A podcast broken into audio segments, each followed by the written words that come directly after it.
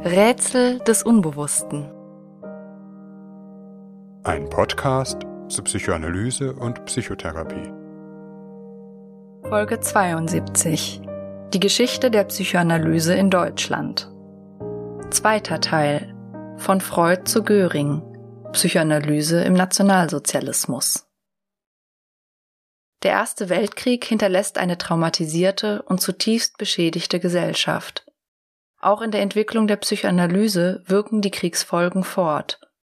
Freud widmet sich der Psychologie von Trauma und Wiederholungszwang und führt, wohl auch nach dem Verlust seiner Tochter Sophie durch die spanische Grippe, im Jahr 1920 das Konzept des Todestriebs in die Psychoanalyse ein.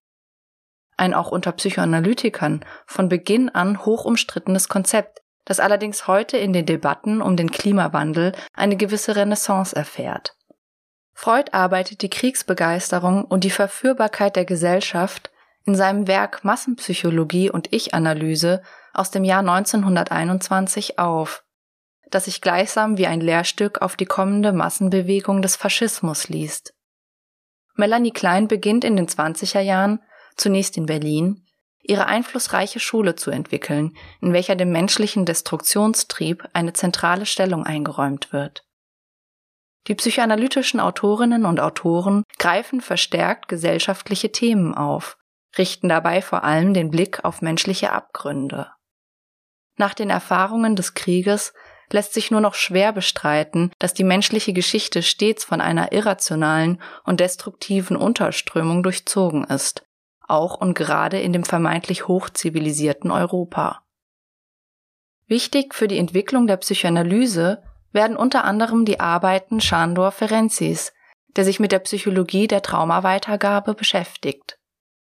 Das Trauma, so Ferenzi in seiner Arbeit zur Identifikation mit dem Aggressor, dringt in die Seele des Opfers ein, wird zu einem Teil seiner selbst und gewinnt dort eine destruktive Macht. Eine traumatisierte Gesellschaft kann selbstmörderisch werden, wenn sie sich nicht mit ihrer Geschichte auseinandersetzt.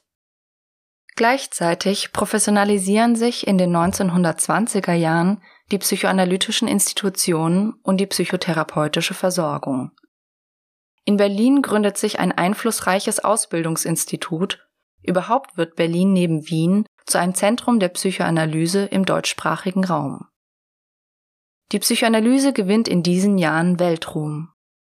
Insbesondere Freuds Werke, mit Abstrichen auch die anderer Psychoanalytiker, finden Verbreitung in der künstlerischen und literarischen Welt der Weimarer Republik, in Frankreich und Großbritannien sowie den Vereinigten Staaten, werden von literarischen Größen wie Thomas Mann oder Alfred Deblin aufgegriffen. Freud wird mehrmals für den Nobelpreis vorgeschlagen, dieser Vorschlag kann sich aufgrund der Vorbehalte von verschiedenen Seiten aber nicht durchsetzen.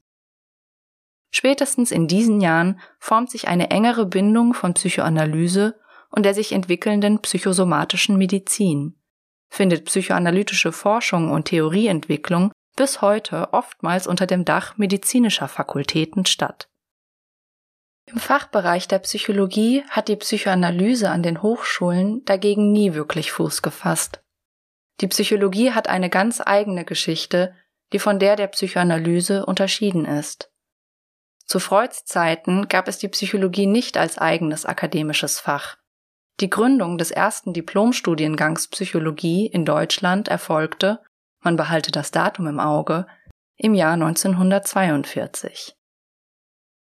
Psychologische Forschung war in der Frühzeit des 20. Jahrhunderts vom Laborexperiment nach dem Vorbild der Physiologie beherrscht. Auf diese Weise näherte sich die Psychologie dem Ideal exakter Naturwissenschaften an. Zugleich gab sie keine Antworten auf die Fragen des Lebens oder gesellschaftlicher Probleme.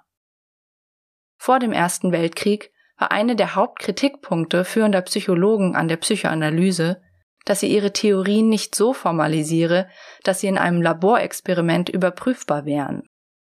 Deshalb sei die Psychoanalyse auch keine Wissenschaft, sondern eher Literatur, wobei Wissenschaft hier mit Naturwissenschaft gleichgesetzt ist. Eine kontroverse Debatte, welche die gesamte Geschichte der Psychoanalyse verfolgt und zu der die Psychoanalyse selbst keine einheitliche Haltung finden wird, immer zwischen Natur und Geisteswissenschaft schwankend womit wir uns vertieft in Folge 7 beschäftigt haben. Im Laufe der 1920er Jahre bis zur Machtergreifung der Nationalsozialisten vollzieht sich ein Umschwung innerhalb der deutschen Psychologie, der auch eine veränderte Gefühlskultur in Deutschland kenntlich macht. Die Gesellschaft wird von tiefen Krisen erschüttert. Die Hyperinflation aus dem Jahr 1923, die Existenzen und Sparvermögen vernichtet. Die Weltwirtschaftskrise 1929, die zur Massenarbeitslosigkeit führt. Dies alles ereignet sich auf dem Boden einer tiefen politischen Zerrissenheit und einer allgegenwärtigen Gewaltbereitschaft, welche die deutsche Gesellschaft durchherrscht, bis hin zu Putschversuchen, politischen Morden und offenem Terror auf der Straße. Die Gesellschaft driftet nach rechts. Die politische Rechte radikalisiert sich zugleich, sagt schließlich der politischen Debatte überhaupt ab und versucht Auseinandersetzungen mit den Mitteln der Gewalt für sich zu entscheiden. Die demokratischen Parteien in der Weimarer Republik finden keine einigende Kraft, versteifen sich auf ein Weiter so und Verwalten des Notstandes. Auch innerhalb der Arbeiterbewegung und der sozialistischen Internationalen vollziehen sich dramatische Umbrüche, formiert sich die sozialistische Sowjetunion unter Stalin zu einem totalitären Staat, der immer weniger die Hoffnung auf eine humane Veränderung der Gesellschaft vertreten kann. Die politischen Konflikte in ganz Europa verschärfen sich, ohne dass die Idee eines dritten Weges einer politischen Alternative entstünde, welche die Kraft hätte, die widersprüchlichen Bewegungen gegen den heraufziehenden Faschismus zu einigen. Die deutsche akademische Psychologie verabschiedet sich in dieser Zeit von der Experimentalpsychologie, wird in diesem Sinne geisteswissenschaftlicher, in den Worten der Zeit ganzheitlicher.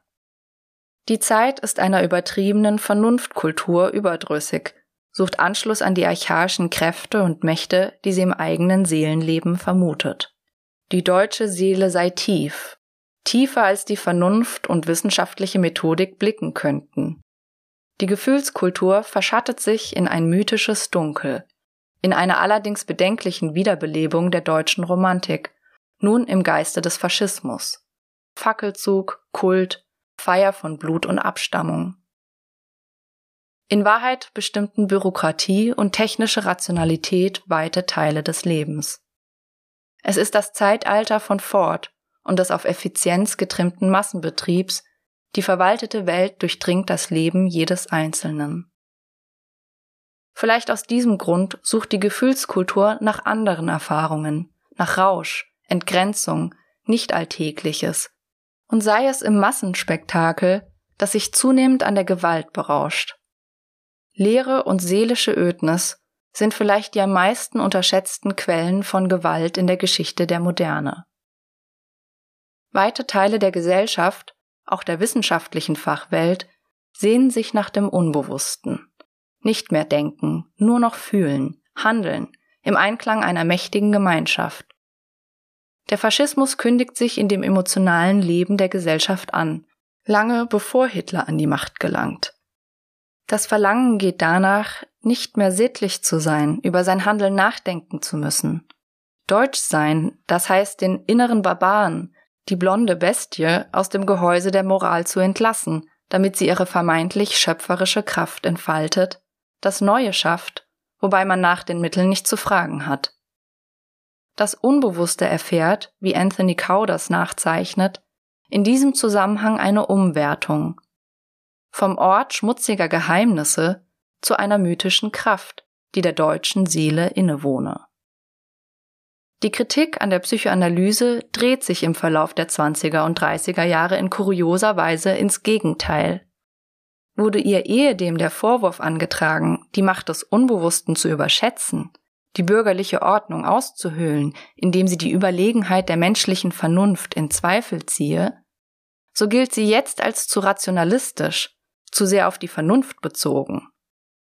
In ihrem Versuch, unbewusste Prozesse bewusst zu machen, das eigene Erleben zu analysieren, statt sich den Affekten hinzugeben, sei sie zu intellektualistisch.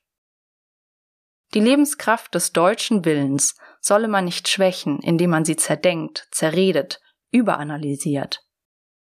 Gerade in diese Kritik mischt sich eine antisemitische Strömung, welche die Psychoanalyse von Beginn an begleitet hat. Als eine vorwiegend jüdische Angelegenheit. Neben Freud hatten tatsächlich viele Psychoanalytiker der ersten Generation jüdische Wurzeln.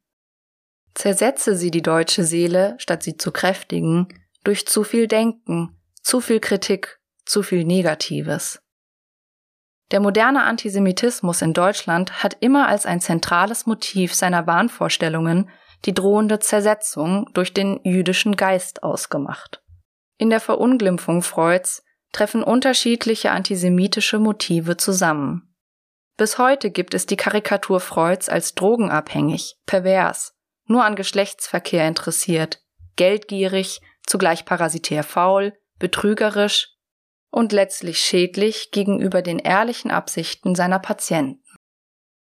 Oftmals werden dergleichen Zerrbilder über Freud und die Psychoanalyse unreflektiert im sogenannten Freud-Bashing fortgetragen, ohne sich ihres antisemitischen Ursprungs bewusst zu sein.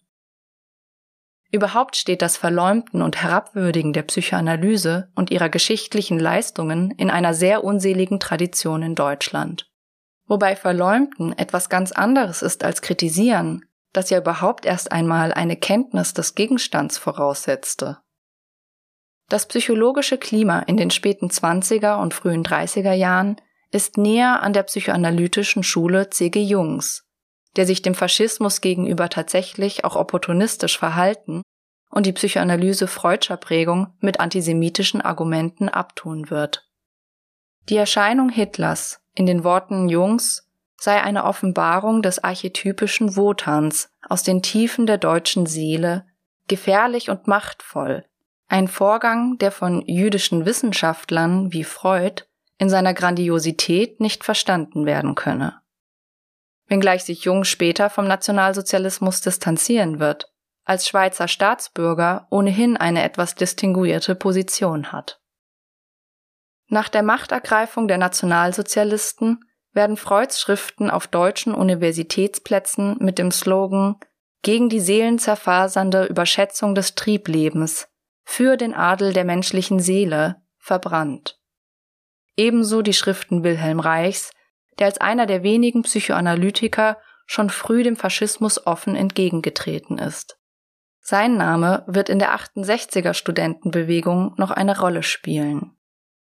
Freud, gealtert und schwer krank, äußert sich gegen den Faschismus, beteiligt sich an einem öffentlichen Briefwechsel mit Albert Einstein auf eine Anregung des Völkerbundes, welche die Geistesgrößen der Zeit gegen den Krieg versammeln will. Zugleich sind die psychoanalytischen Institutionen, über Jahrzehnte mühsam aufgebaut, in höchsten Grad gefährdet. Nach dem Anschluss Österreichs 1938 wird die deutsche und die österreichische psychoanalytische Gesellschaft aufgelöst, Freud in die Emigration gedrängt, die ihm in höchster Not und nur mit Hilfe des amerikanischen Botschafters und der Vermittlung Marie Bonapartes gelingt. Ein wesentlicher Teil seiner Familie kann nicht mehr fliehen und wird in den Vernichtungslagern ermordet. Der Name Freuds und das Wort Psychoanalyse als eine jüdische Wissenschaft ist aus der deutschen Öffentlichkeit getilgt. Das Verhältnis der Psychoanalyse zum Nationalsozialismus ist aber komplizierter. Es werden zwar eine Reihe von Psychoanalytikern verfolgt, in die Emigration getrieben oder ermordet, aber, wie die spätere Geschichtsschreibung herausstellen wird, keinesfalls als Psychoanalytiker, sondern als Juden. Die psychoanalytischen Institutionen geraten unter den Druck des Nazistaats, versuchen sich selbst zu erhalten zugleich rassistischen und antisemitischen Rahmenbedingungen anzupassen. Freud, auch andere psychoanalytische Prominenz, rät zu Beginn der Nazi-Herrschaft den deutschen Kollegen, sich an die Arisierung von Verbänden anzupassen, um einer Schließung der Institute vorzubeugen. Schon bald nach der Machtergreifung werden die jüdischen Mitglieder von der Institutsleitung zu einem freiwilligen Austritt aus den psychoanalytischen Verbänden bewogen die jüdischen Mitglieder werden dem Erhalt der psychoanalytischen Institutionen geopfert. Nur wenige nichtjüdische Mitglieder zeigen sich solidarisch, etwa der Analytiker Bernhard Kamm, der aus Protest und Solidarität mit den jüdischen Kollegen aus der deutschen psychoanalytischen Gesellschaft austritt und nach San Francisco emigriert, wo er zum Gründungsmitglied der dortigen psychoanalytischen Vereinigung wird. Noch weniger, wie etwa die Psychoanalytikerin Käthe Dräger, treten aktiv in den politischen Widerstand. Die Geschichte oftmals vergessener Psychoanalytiker im Nationalsozialismus ist in dem jüngst erschienenen Aufsatz von Roland Kaufhold und Galina Risteva auf berührende Weise erzählt, darunter auch die Geschichte Wilhelm Reichs, der zwischen alle Fronten gerät. Kommunismus, Faschismus, später der politischen Hexenjagd der McCarthy-Ära im amerikanischen Exil zum Opfer fällt. Wer nicht in einer solchen Zeit und unter solchen Verhältnissen lebt, dem fällt die moralische Bewertung aus der historischen Distanz mitunter leicht. An den Mythos einer vermeintlichen Rettung der Psychoanalyse durch die Anpassung an das Nazisystem schließt sich dennoch die Frage, welche die Autoren Hans-Martin Lohmann und Lutz Rosenkötter Jahrzehnte später stellen, was war denn zu retten, wo schon fast alles aufgegeben und verloren war? Wohl war unter den Psychoanalytikern die Zahl fanatischer Nazis gering. Dennoch, die verbliebenen arischen Psychoanalytiker nutzten die frei gewordenen Räume für sich. Für nicht wenige ergaben sich günstige Gelegenheiten, Karrierechancen. Deutsche Psychoanalytiker wie Karl Müller-Braunschweig oder Felix Böhm, die in der Nachkriegszeit zu zentralen Führungsfiguren in den psychoanalytischen Verbänden aufsteigen werden, biedern sich der nationalsozialistischen Ideologie an, indem sie die psychoanalytische Methodik als wirksames Mittel zur Stärkung des Volkswillen und Umerziehung unfähiger Weichlinge zu lebenstüchtigen Menschen empfahlen. Wieder soll Psychotherapie davon absehen, nach den gesellschaftlichen Zwecken zu fragen, allein als ein effizientes Verfahren zur Beseitigung unliebsamer Störungen dienen.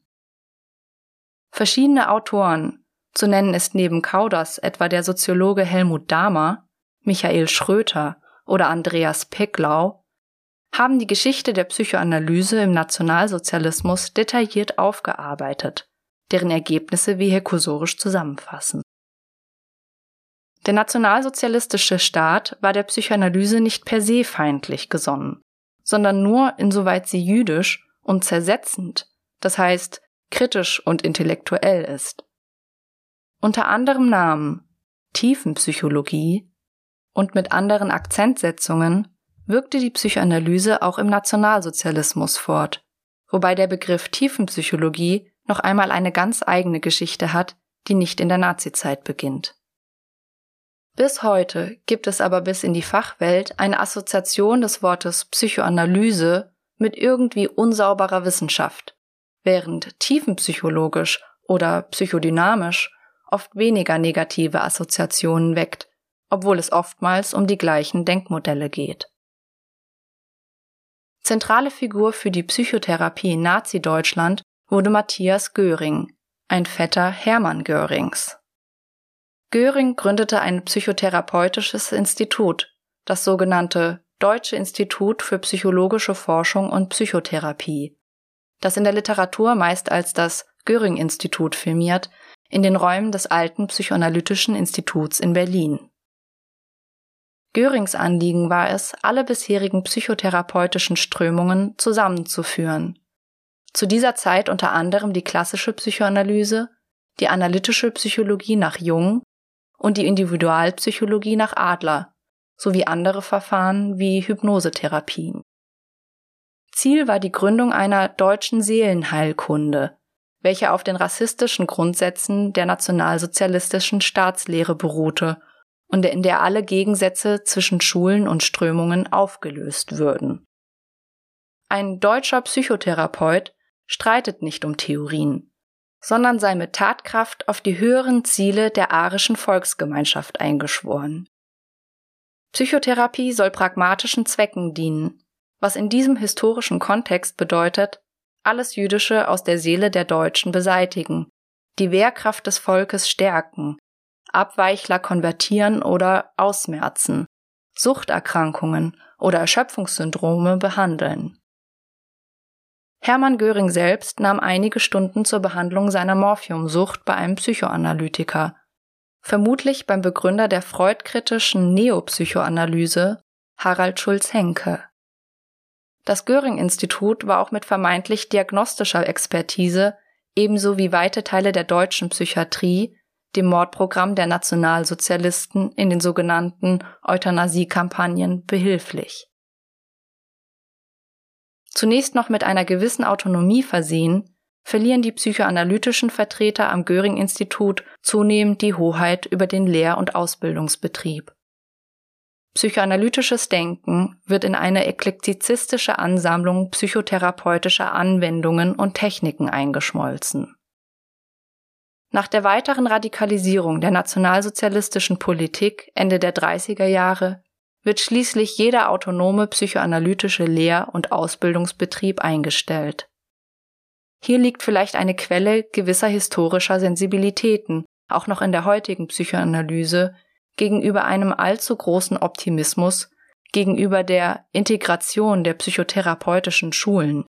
Aus der historischen Erfahrung heraus, dass dies nicht nur einmal in der Geschichte ein Deckwort für Auflösung der Psychoanalyse als eigenständiges Verfahren war. In der Nazizeit kommt es tatsächlich zu einer weiteren Professionalisierung der Psychotherapie mit einer Übernahme von psychotherapeutischen Leistungen durch den Staat sowie eine stärkere Abgrenzung und Eigenständigkeit gegenüber der Medizin.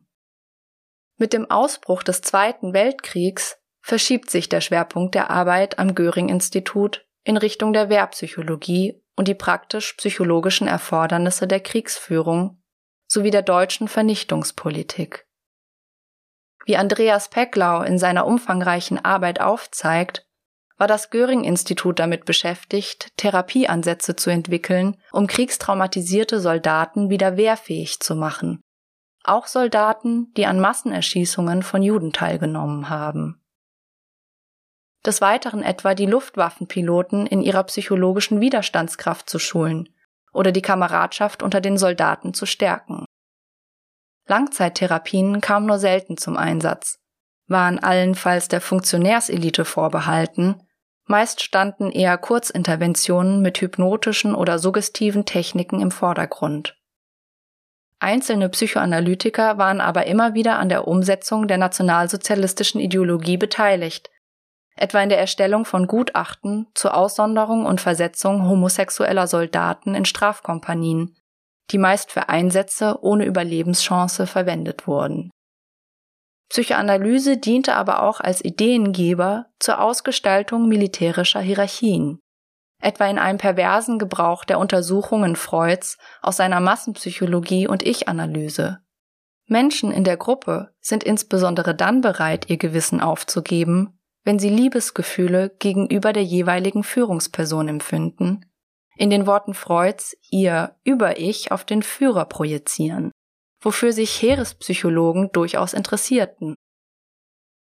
Die militärische Hierarchie ist so einzurichten, dass genügend persönliche Beziehung, libidinöse Bindung, zwischen vorgesetzten Kommandant und untergebenen Soldat entstehen kann, um die emotionalen Voraussetzungen zur totalen Folgsamkeit zu fördern. Ein eigenes Thema wäre die Rolle psychoanalytischer Konzepte für die Entwicklung der modernen Propaganda und Massenbeeinflussung wie etwa von Edward Bernays, entwickelt, dem Neffen Sigmund Freuds und Begründers der modernen Public Relations, mit der wir uns einmal an einer anderen Stelle gesondert befassen wollen. Das Göring-Institut bestand bis in das letzte Kriegsjahr fort, wurde schließlich 1945 zerstört. Am Ende des Krieges lässt sich sagen, dass die in Deutschland verbliebenen Psychoanalytiker in vielen Fällen keineswegs ein Anrecht darauf hatten, die Rolle des Opfers für sich zu reklamieren, wie sie es zum Teil in den folgenden Jahren getan haben. Auch Psychoanalytiker lieferten nur selten ein Gegenbeispiel wider die viel beobachtete Tatsache, dass etwaige Skrupel oder innere Widersprüche kein Hemmnis sind, wenn es um die eigene Karriere geht. Zwar war der gesamte medizinische Betrieb, im Grunde ja die ganze deutsche Gesellschaft, in die Menschheitsverbrechen der Nationalsozialisten verstrickt. Die deutsche Psychoanalyse bzw. Tiefenpsychologie machte hierbei aber keine Ausnahme. Anders sicherlich ihre jüdische Tradition, die sich mit dem Namen Freuds und Wilhelm Reichs aber auch mit vielen anderen emigrierten oder ermordeten Psychoanalytikern verbindet, sowie ihre intellektuelle und gesellschaftskritische Perspektive. Neben dem ungeheuerlichen Verbrechen des Völkermords hatte das nationalsozialistische Deutschland auch einen wesentlichen Teil seiner wissenschaftlichen und kulturellen Tradition vertrieben, zerstört oder pervertiert, darunter auch die Psychoanalyse. Das Herz der internationalen psychoanalytischen Bewegung schlug fortan in anderen Ländern, insbesondere in Großbritannien, Frankreich und den USA, bis zum heutigen Tag auch in Lateinamerika. Hier ebenfalls mit einer widerspruchsvollen Geschichte zwischen Diktatur und Demokratie, mit der wir uns ein andermal beschäftigen. In zwei Wochen hören wir im dritten Teil unserer fünfteiligen Reihe von der Geschichte der Psychoanalyse im Nachkriegsdeutschland, ihrem Aufstieg zum dominierenden Therapieverfahren sowie ihrer Rolle in der jungen Bundesrepublik. Wer mehr zu den Hintergründen der Flucht Freuds aus Österreich und der Biografie seiner Retterin Marie Bonaparte erfahren möchte, kann hierzu etwas in unserer zweiteiligen Bonusfolge über Marie Bonaparte hören. Die Informationen findet ihr im Anhang der Folge.